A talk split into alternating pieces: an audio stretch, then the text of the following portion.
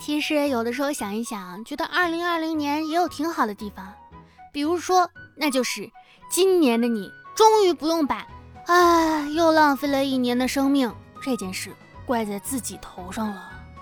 仔细想想就觉得，也不能都怪我吧，还是怪疫情。说白了，怪这世界。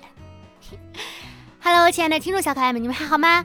不知不觉就到了我们二零二零年的十二月份了，也是没想到吧？我也有一个多月没有更新了，说起来还有点小小的骄傲呢。对不起，我错了。嗯，但是呢，在这个最近的一段没有更新的时间里啊，我其实是非常努力的去丰富了一下自身。呃，有很努力的学一些东西。上期节目里面不是也在说了吗？就是有精进配音方面的基本功也好啊，然后实践也好啊，也去参与了一些，嘿嘿嘿，还参与了一下电视剧的配音工作呢。啊，那个剧是什么我还不能说，但是收获了很多新的体验，也收获了很多新的朋友。对。然后自己的工作和嗯，就是钱没赚多少，然后却越来越忙，但是确实收获了很多。也希望大家呢能在二零二零年的最后一个月收获更多让自己开心的事情吧。嗯，今天这期节目呢，主要想跟大家来聊一聊，就是最近生活当中发现了哪些好玩的事儿啊，然后有什么值得推荐的呀？就还是聊聊天儿哈。这里呢，依旧是温馨治愈、正能量、暖心暖胃暖被窝的小电台，我依旧是你们小可爱兔小慧呀。好久不见，有没有想我呀？什么没有吗？啊，我知道你们有，嘿嘿嘿。我为什么有一种许久不更节目却越来越变态的感觉？哎，真是奇怪，我能有什么坏心肠呢？没有没有的。每天早上我们的日程呢安排的都是明明白白，每天都是一样，那就是什么呢？那就是起床，然后受苦，每一天。都是重复，活着何尝不是一种苦难呢？但活着就意味着无限的可能，大家还是要好好的珍惜生活哈。虽然说我们的压力都会很大，但是还是要合理的去避免让自己的压力过大。如果有一个人他对你说：“我对你真是太失望了，你怎么能这样呢？”你就要安慰自己说：“切，你有什么资格要对我很失望啊？本来这个个体就没有背负他人期望的责任呢。”对不对？我们为什么要背负别人的期望啊？我自己对自己满意就可以了。我就想心安理得的当一个小小的废柴，那又怎么样？如果自己想努力了，我就是心安理得的想当一个小小的努力着萤火虫，不灵不灵发着小小的光芒，我愿意，你管着吗你？你管的咋那么宽呢？对不对？我最近在算雷诺曼牌，就是，嗯。类似于塔罗，但是它比塔罗就是更加的直观吧，就是一种。我最开始也是别人帮我算，就说帮你算算命，算算算一算。然后，但是发现之后，这个东西玄学真的是挺有意思的。然后我开始算之后，就很多朋友问我的问题，无非都是啊，我工作最近怎么样？我财运最近怎么样？我的爱情最近怎么样？然后，其实仔细想想，很多事情，我们自己执念的一些事情，可能都可能都是我们自己给自己身上加诸了很多很多的故事。比如说，我最近是不是怎么怎么样？然后，当你解牌解出来之后，之所以会觉得比较准，也是因为，嗯，一方面是有玄学的加持了，另外一方面都是其实你本身也都知道自己应该怎么去处理，只是需要一个，呃，引导也好，一个更加中立的一个观点也好。村上龙在《孤独美食家》当中，他就说：“他说我之所以对他念念不忘，是因为我们呢已经决定了不再见面。空白编造出故事，故事孕育了伤感。我觉得很多事情都是因为我们自己的脑海里面会进行很多很多很多很多的想象，觉得我自己最近不顺，觉得我自己自己最近的运势不好，可能确实也没有特别的好，但是说实话也很难达到特别特别的不顺。嗯，之前做采访就有一个嘉宾，他就说所有的悲剧其实。”在别人看来，很有可能都是一个喜剧。你越着急越慌张，在别人的眼中，你越是可笑，越是搞笑。所以很多事情，我们自己给自己禁锢在了一个方向里面，可能难以逃脱出来。但实际，当你跳脱出来，你会发现啊，原来是这样，甚至还有点好笑呢。有没有觉得今年无论是双十一也好，还是双十二也好，包括黑五也好，过得都莫名其妙的早？本来哈，今天才十二月十号，按道理后天才是双十二，对不对？结果昨天晚上，我的朋友们就跟我讲，你现在已经晚了，你想买的东西你已经买不到了。我说双十二不是还没开始呢吗？他说现在已经结束了。我就一脸懵啊！我说双十二难道不是十二月十二号吗？双十一也是十一月一号就已经买完一波了，然后十一月十一号再买一波，而且都是提前付好了定金，当天买是来不及的。我就想，哇，大家到底还是有钱，这个购物欲充分的体现出了国民的金钱啊，还是非常非常的丰富的。唉。羡慕，不过十二月份还是有很多很多期待，这些期待呢可能是比较平凡的，但是这些平凡的期待恰恰折射出我们对生活的一个向往。十二月份里面呢有很多的期待，期待着飘雪的平安夜、张灯结彩的圣诞节、跨年倒计时的烟花、过年时候喜气洋洋的超市、睡到自然醒的春节假期，还有你。你是谁？是谁送你来到我身边？嘿嘿嘿。嗯，不知不觉这一年就快要过去了。今年过得格外的快啊，也是格外的多灾多难吧。然后希望今年能够有一个顺利的结尾，然后明年也能够有个新的开始。二月份就是我们的农历新年啦。嗯，除旧岁迎新春，这个话题来的真的是越来越早了。小时候觉得时间真的过得很慢很慢，我从一年级上到三年级，我觉得耗费了我整个的人生啊。我从三年级上到六年级，我觉得我的小学终于毕业了，我成为了一名中学生。然后初中的三年飞快，高中三年飞快，大学四年飞快快。等到毕业之后的日子，一眨眼，眼睛一闭一睁，我二十六岁了。想不到吧？真的想不到。今天还看到了一个，嗯，微博，就是说你现在的人呢，长得年长得显小是一种什么样的体验？有的男生啊，这四十多岁了，看着跟十八岁一样。但是仔细想一想，就是现代的人可能也是因为保养的好啦，再就是嗯，这个这个天生的颜值不错，越来越看不出来年龄了。现在想想，哎，也挺好的，就是看不出来年龄了。仔细想想，年龄这个东西，就是你在这个世界上活了多久，它不一定会在你的皮肤上面显示出来，但是它会在你的心智上面显示出来。你有多成熟，对吧？你有经历过多少的事情？有些人呢，一把年纪却单纯的像个孩子，说明这个世界以及他的家庭对他保护的非常的好。也有的人呢，小小年纪却饱经沧桑，嗯，经历了多或者是少，对你而言其实都是一种幸运。有的时候呢，还是需要自我的一个调节。比如说你上班上了一天八个小时的班，你回家有三个小时的自我休整。其实不管你下班有多晚，到家之后一定要玩至少三个小时才能睡觉。这三个小时是人的刚需，一个休息的刚需，用来缓口自己的气，就是让今天一天的劳碌成为过去，然后明天。有足够的耐心去迎接明天，其实是有一个真正属于自己的一个时间，早睡也好，晚睡也好，休息好了，精神和灵魂都能够保持一个最好的一个状态。你问我喜欢夏天还是冬天？当然不喜欢了，我还是喜欢我们在仙界的生活。不要脸！难道不应该说当然的不喜欢了？我喜欢有你在的一年四季。嘿嘿嘿。那个情人没见到有多少，恋爱没见着谈，这啥？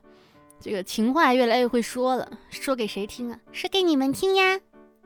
路上遇见了老婆啊，他愤怒地拉开了车门，指着副驾驶上的姑娘说：“她是谁啊？”我抱着方向盘，无奈的说：“老婆，我是开出租的。”其实快递员呢，是真实世界里面的圣诞老人，他们带着你想要的礼物，虽然这些礼服。礼服，虽然这些礼物是你自己花钱买的，但是怎么了？我的快乐我给予。昨天在咖啡厅里看到一位外国人，旁边呢有一个空座一个位置，我就问他这个位置有人坐吗？他先是有点吓到，然后用非常标准的中文回我：没有，这边可以坐。然后他又一副欲言又止的样子，我问他是不是很惊讶？我直接跟你讲中文。他对我说：“对的。”我说：“没办法，谁叫你长得一脸中文说的很好的样子？”他听了似乎很开心。生活里面就是有各种各样这种的小事情哈。那天晚上就是我跟我的朋友 Sorry 哥他们出去吃饭，然后就是吃火锅嘛。吃完之后出门，走着走就走了超远的路程，然后说是要打车回家了。我朋友一掏一掏兜，哎，手机没找着，于是。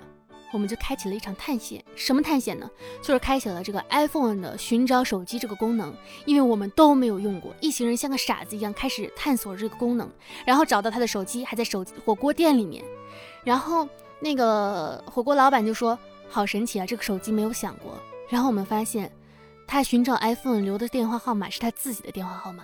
我说你的手机都没有在你的身上，你怎么会留自己的电话号码呢？当时就觉得自己像个傻子一样，但是又有一种久违的开心，就是有一种小朋友探险的感觉。我们去探险吧，嘿咻嘿咻嘿。当你活得越久，快乐的来源可能越来越简单了。之前不就是说嘛，如果你每天能有一分钟十足哈哈大笑，笑得前仰后合，控制不住自己的时候，那是你最幸福的时刻。挺难，但也挺简单的。当你活得越久，你就越会知道自己走的路越来越正确，哪条路会比较套路。但有的时候套路一点也没什么不好嘛，对吧？我不是真正的快乐，我的防晒霜、粉底液、定妆粉是我的保护色呀。越来越难以就是以素颜去见人了，嗯，因为素颜的时候皮肤确实会有一点点的问题。最近不是有很多追星的女孩都感觉自己房子塌了吗？其实追星。跟养宠物有点像，这个比喻非常的不好，但这是一个段子啊，只是一个段子，不要上升。感觉追星跟养宠物有点像，非常爱它，但是还是非常想给它做绝育。这个比喻非常的不好啊，不要拿出去说。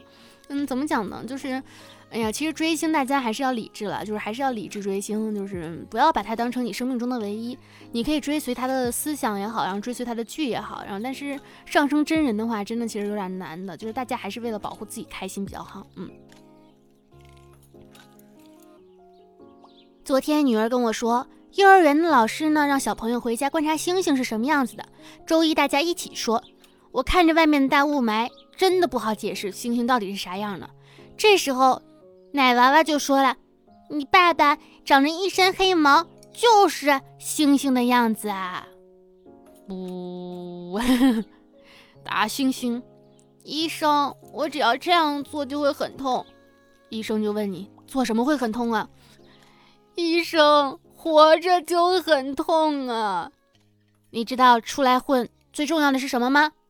是出来，是吧？生活本就很苦，还好我很甜。万物皆苦，只有我是草莓味的。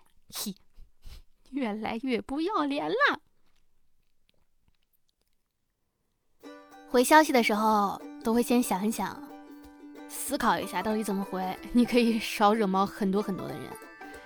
哎有没有可能，我现在害怕的东西其实是前几生丧命的原因呢？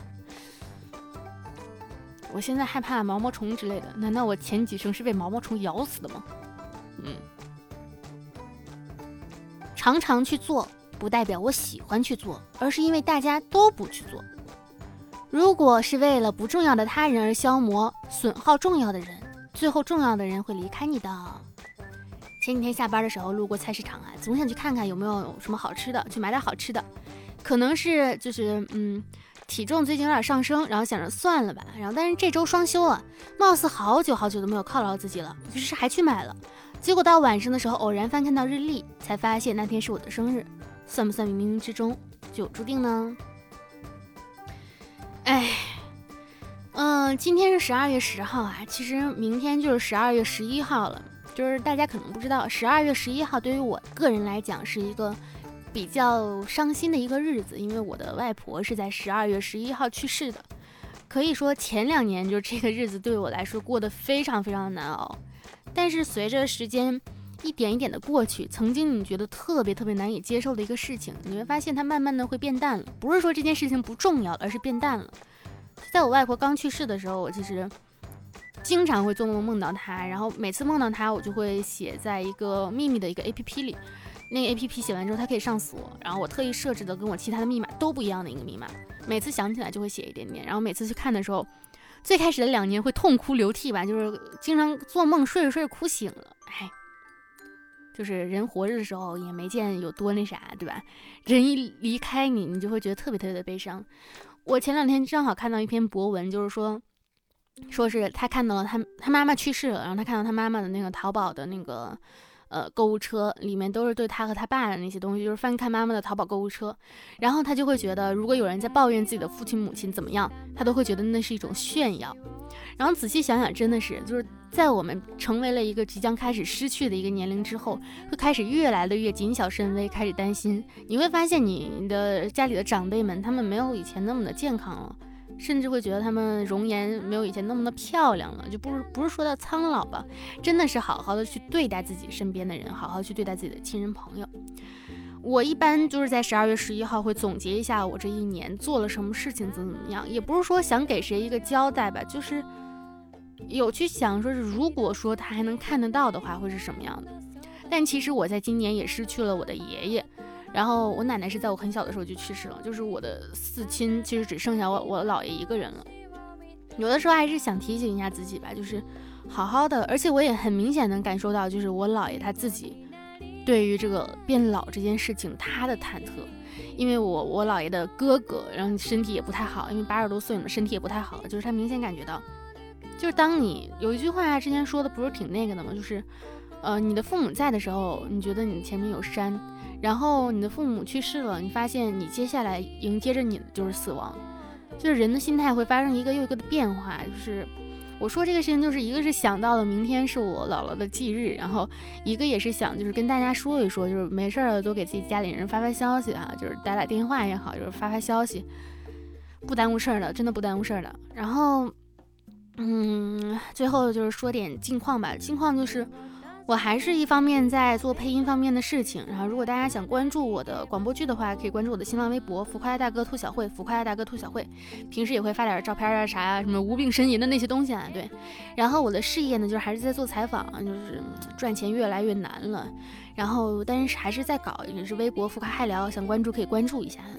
然后再就是最近也开始尝试一下电视剧啊，然后其他方面这个配音工作还是在继续，然后也在录有声小说，嗯，有声书呢，就是因为接的是商商业活嘛，就一般，哎，大家佛系随缘看吧。然后如果想加入我的听众群呢，可以搜索 QQ 群五二四六三一六六八五二四六三一六六八，然后可以去跟大家聊聊天。我还是会尽量的在每周四的更新的。如果我真的没有更新的，真的说明我一定是有事儿。其实我今天的事情也是有点多的，但是。我再不更，真的说不过去了。我觉得大家可能会觉得我。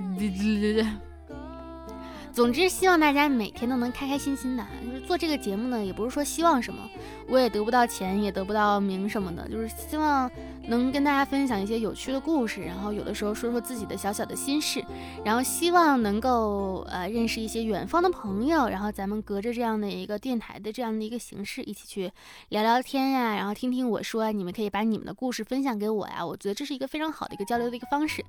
希望你天天开心，每天都能幸幸福福、快快。快乐乐的，嗯，如果你喜欢本期节目呢，可以点一下小心心，那个叫什么？点一下喜欢，然后也可以关注一下我这个电台号啊，会随时随时随时的更新的。嗯，我们一定都会享受到生活当中各种各样的美好的。